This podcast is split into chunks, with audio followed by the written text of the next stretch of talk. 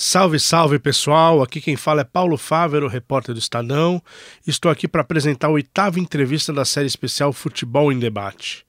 Minha conversa foi com César Sampaio, que fez história no futebol dentro de campo e está tentando fazer fora dele também. O volante que passou por equipes como Santos, Palmeiras, Corinthians, São Paulo, atuou na Europa, no Japão e até na seleção brasileira, garante que não se pode desvincular o futebol da educação. O ex-jogador que atua como comentarista e está se especializando cada vez mais na gestão de clubes lembra que o futuro dos jovens que sonham um dia se profissionalizar passa pela escola.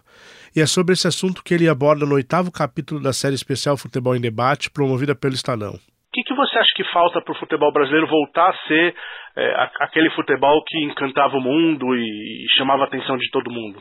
É, bom, é uma pergunta rápida, porém um pouco complexa, né? É. Não dá pra gente é, desconsiderar que cada vez mais economicamente falando, esses países bom é, periféricos, podemos dizer assim, é, sofrerão é, com a perda dos seus melhores jogadores precocemente. A gente tem é, uma das fontes de receita dos clubes. Bom, a maioria dos clubes brasileiros são deficitários e uma das fontes de receitas, é, em determinados clubes até a maior fonte de receita é a comercialização de atletas.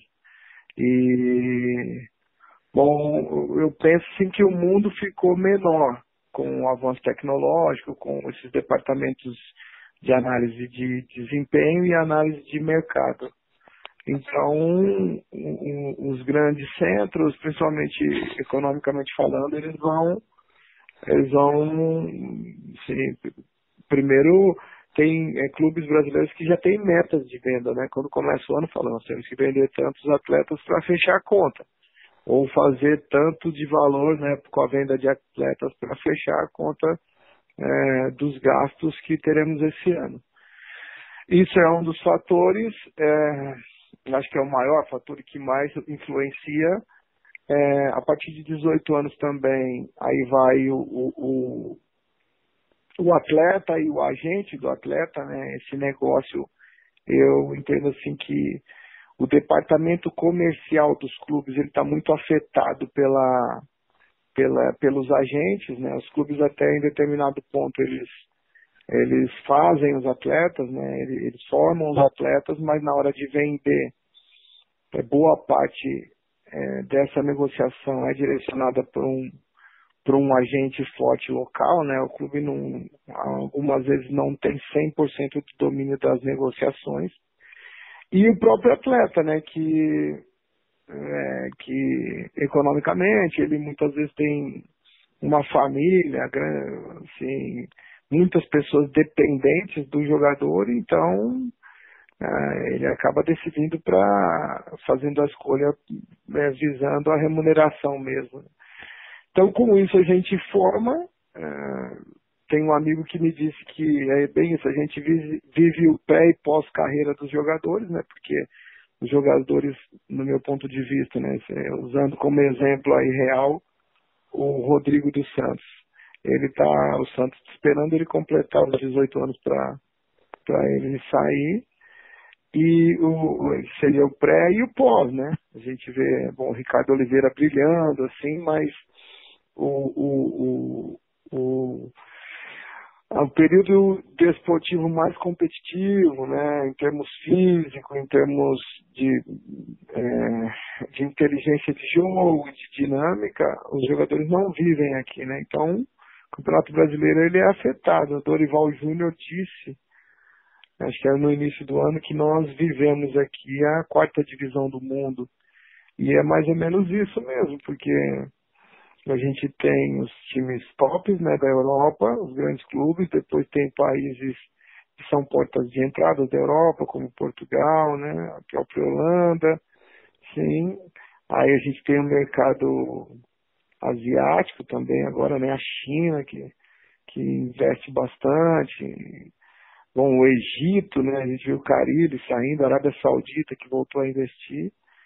E aí vem o Brasil. Então, o Campeonato Brasileiro é totalmente afetado nesse sentido. A gente não, os melhores jogadores brasileiros eles não atuam aqui, então com isso o Brasil perde em qualidade, sim.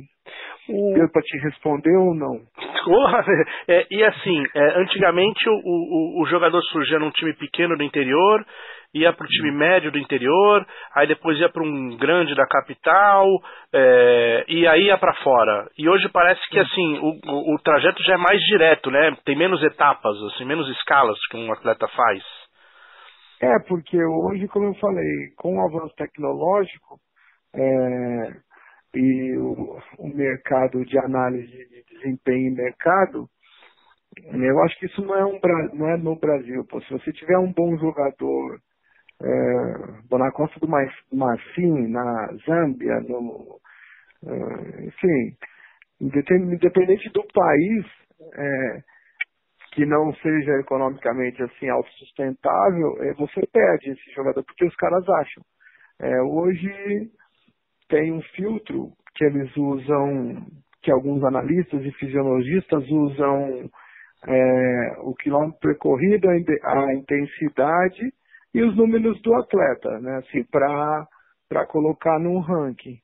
Achando isso, por exemplo, se você é goleiro, se você faz tantas defesas por jogo, se você tem uma boa reposição com os pés, se você é tem uma técnica de caída, de encaixe, assim, perto de um goleiro da Premier League, é, alguém, algum cara desse da Premier League vai lá te ver. Sim, o cara vai passar uns três dias no, no seu país lá, uns três, quatro dias no seu país, é um treino, conversar com as pessoas próximas de você. É justamente isso, né? Antecipando a compra. É, porque é mais barato, né? Daí também. Porque né? é mais barato, né? E aí ele termina a sua formação lá no clube dele. Assim, dentro do perfil dos goleiros que, que, que o clube dele tem, né? E do goleiro referência que o clube dele tem. Então é isso também. Então, por, por isso que eu falei que é, hoje eu me lembro que eu, quando estava no Japão, eu alugava a fita do Brasil para ver Globo Repórter, novela, essas coisas, né? A gente é. espetacular, fantástico, a gente via algumas coisas assim, eu alugava fita cassete com é, o delay de uma semana, né? O que passava essa semana no Brasil é, só semana que vem que eu tinha acesso no Japão, né? E hoje, eu, assim, eu fui pro Japão e a minha filha escolheu, ela queria uma camisa polo, eu tava na loja e a gente no FaceTime, ela escolheu, não, esse modelo não, esse assim e tal, não sei o que. Eu lá no outro lado do mundo, a gente interagiu. Então é mais ou menos isso que acontece no futebol. Né? O, do, do, ponto de vista financeiro, você que já fez isso, é, tem muito jogador que ganha muito bem no Brasil, né? E, e tem um custo Sim. de vida brasileiro.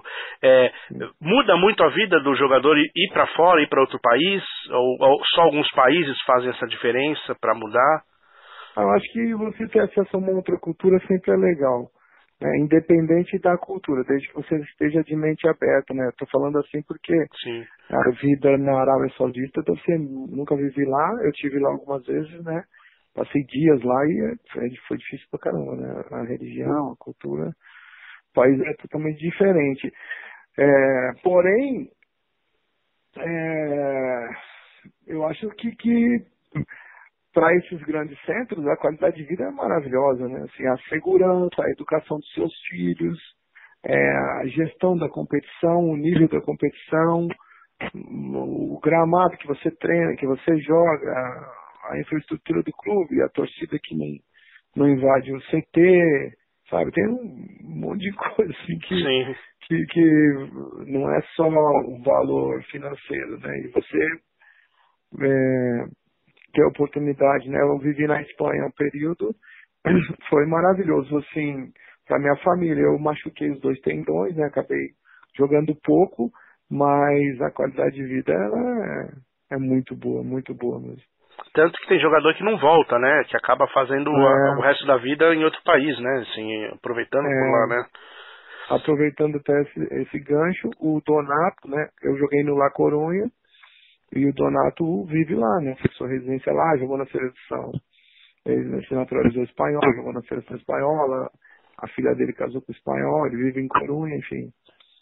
É, é bem isso mesmo. O, o, você que tem muita amizade com pessoas em outros países, viaja bastante também, é, qual que é a percepção dessas pessoas, dos estrangeiros, sobre o futebol brasileiro no momento? Você, eles, você conversa com isso, com eles? E... Conversa. A percepção deles é a mesma que a nossa, sim, né? Porque, como eu falei, a informação ela acaba chegando, né? Que, bom, é, o, o, o antigo presidente, né, da, da CBF não pode sair do país, né? É. O outro esteve preso, é, é desorganização, corrupção, é, um calendário maluco, né? Você joga cinco competições simultâneas, né, com um elenco ruim, os clubes não pagam. É tudo isso, como eu falei, a informação ela circula, é a mesma que a gente tem daqui, né? Eu acho interessante eu, eu é, só acrescentar isso. Eu não quero morar fora do país, entendeu? Assim, eu não, eu sou patriota, é, eu acho que é importante a gente sair para ver, mas eu quero melhorar o meu país, sabe? Não tem nada contra as pessoas que saíram daqui. Se tiver proposta profissional para trabalhar fora do Brasil, eu quero trabalhar, né, assim, mas eu quero melhorar o Brasil, assim, não tô, tô falando das coisas que eu vi lá fora e eu sou, eu tenho, eu penso que sou utópico, assim, a um ponto de entender que o futebol pode ser uma das ferramentas, o esporte em geral, falo, futebol porque é o esporte que, que é, eu circulo, né? ele pode mudar bastante é, o nosso país. Assim, a gente tem a paixão de um torcedor por um clube. É, um torcedor ele conhece muito mais dos direitos do, do sócio torcedor, né? Assim, do que da, do que constitucionais, assim, né? O cara sabe muito mais do clube, tá essa paixão, e, e a gente usando isso com ações que eu achei interessantíssimas, não sei se vocês viram a ida do Filipão e do grupo do Palmeiras no Hospital do Câncer, né, que o menino tinha o sonho de, é, de realizar, né, essa responsabilidade social dos, é, dos clubes, que eu acho que é subaproveitada. Também não dá por conta do calendário, mas ações como essa, educacionais mesmo, né, você formando um, um atleta algumas exigências. A gente pensa que para um atleta assinar um contrato profissional teria que ter o primeiro grau, o primeiro, primeiro grau pelo menos é, concluído, enfim, acho que isso poderia ajudar bastante aí, são ações que me vieram à cabeça assim, mas pontuais que poderiam ajudar bastante na melhora de um todo aí no nosso país. Você acha que começa também pela formação na base? Quer dizer, o, o Brasil, ele costuma, assim, alguns clubes costumam formar bons talentos de bola, mas às vezes nem tanto fora de campo. É, teve o, o, problema no Ninho do Urubu, e, e a partir daquilo cria-se uma movimentação para tentar melhorar as condições dos atletas, porque também é isso, né? É, é eles, são vistos também como um ativo futuro, né? O, que, que dá para fazer para trabalhar a base, até para talvez reverter em, em uma melhora? O Brasil sempre foi uma potência na base de repente não conquista vaga para mundiais de base agora. O que, que dá para fazer? É. Eu acredito muito na educação, né? na escola, na educação regular. E, infelizmente, a legislação hoje já mudou. Né? Já era assim, mas não era tão fiscalizada. Hoje a gente tem alguns grandes centros de grandes clubes interditados por conta disso, né, da, da falta de uma infraestrutura adequada. Do outro lado, a gente tem é, jogadores. É, você trabalha com sonho de crianças, né, que se submetem, uma por, por carência, né, por, por, por também não ter um recurso financeiro, e outra também porque é, é, é, é, o sonho do menino, né? Assim, ser, se tornar um profissional e muitas vezes mudar a realidade da, da família. Então, é, eles se sujeitam né, a, a, qualquer coisa, a qualquer custo. E infelizmente no nosso país, né, isso, tragédias como essa do Nia do Urubu, né, como o Zico, eu faço minhas palavras do Zico, né, é, isso não foi uma tragédia, tragédia é quando acontece algo que você não poderia ter evitado, né, isso é uma tragédia, mas o Zico até disse, falou, o que aconteceu no Ninho do Urubu não é uma tragédia, foi um, uma falta de, de profissionalismo, respeito é, de uma instituição para com, como você falou, o que tem de mais importante, né? Você vê que dentro do orçamento do Flamengo ano passado, acho que Vinícius Júnior e, e, e Paquetá, né? Foram, contribuíram muito para isso. Sim. Mas sim, eu acredito muito em educação na escola. Eu me lembro que teve, acho que foi ano passado que passou uma matéria de um jogador é, da base, é, um jogador alemão, eu não, acho que foi no Dortmund, não sei se foi no Dortmund ou no Eintracht Frankfurt, que tinha a prova na escola, ele, não, ele foi relacionado para ir para o banco né, do profissional, mas ele tinha uma prova na escola e não, e não deixaram ele ir. Então, é, você vê a importância né, na, na, na liga alemã da, da escola, né, da formação do caráter do cidadão. Isso a gente transporta para o jogo, né, do fair play financeiro e do fair play desportivo. Assim, os clubes é, contratam jogadores que podem pagar, tem punições, perda de pontos até rebaixamento, se não respeitarem os orçamentos, não tem atraso de salário, enfim, é um outro mundo que eu acho que é o certo, né? Que aqui a gente não respeita muito, mas que eu acho que é o certo. Porém, não, a gente não pode só ficar é, metendo pau, e, né, a gente tem que desenvolver soluções. Eu tenho é, estudado bastante esses últimos anos, trabalhado bastante para que a gente possa tirar do PowerPoint aí essas ideias que a gente tem, transformar em algo concreto. E hoje eu sou presidente de um clube de formação né, na cidade de Tietê. E a gente vem procurando montar esse case aí que vai demorar mais por conta do a gente não tem verba, né, então demora mais, mas esperamos aí que seja um case de sucesso. O, se você puder falar até mais desse projeto, porque assim, é, no futebol existe muito imediatismo, né?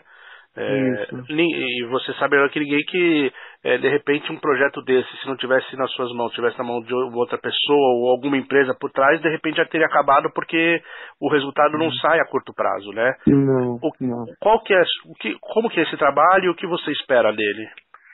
É, a verdade é assim, eu vim de um projeto social, né? Eu fiz teste em grandes clubes aqui no, em São Paulo, não passei, e eu é, continuei jogando na, no Centro Educacional do Jabaquara, numa escolinha de um projeto social, onde eu aprendi muitas coisas né, na minha infância, porque minha mãe era diarista, costureira, e meu pai era carteiro, né, funcionário público, e eu, eu ia para a escola de manhã, voltava e ficava na rua. E esse centro de centro educacional, né, ele ajudou muito na minha formação. Então, é, sempre tive vontade de devolver isso para a sociedade. Né? E durante 21 anos eu, eu, eu, já, eu tenho uma escolinha de futebol, né, duas escolinhas de futebol lá em, em aqui em Diadema. E a gente tem uma em Diadema em Limeira e tem esse projeto que é em Tietê. A gente usa o esporte como uma ferramenta de inclusão. A grande maioria dos meninos não viraram atletas profissionais, né? Assim, a gente tenta formar, ajudar os meninos, né, com a ilusão deles de serem jogador, porque se você não chama o menino para estudar, ele não vai. Se chama para ele ir para a igreja, ele não vai. Para ler um livro, ele não vai. Chama para jogar bola, ele vai. Né?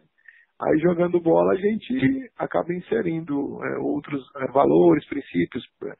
Sim, periodicamente a gente tem palestra, as regras do jogo também, né, de treino e jogo, e a gente tem algo é, é 360, a gente assim, tem algo que nós trabalhamos com, com a escola, né, com as notas dos meninos e também com o comportamento dos meninos na escola e com o comportamento dos meninos em casa também, com os pais. Né? Então, os meninos que não, não, não foi na escola não treina, que tem mau comportamento não joga, enfim, tem.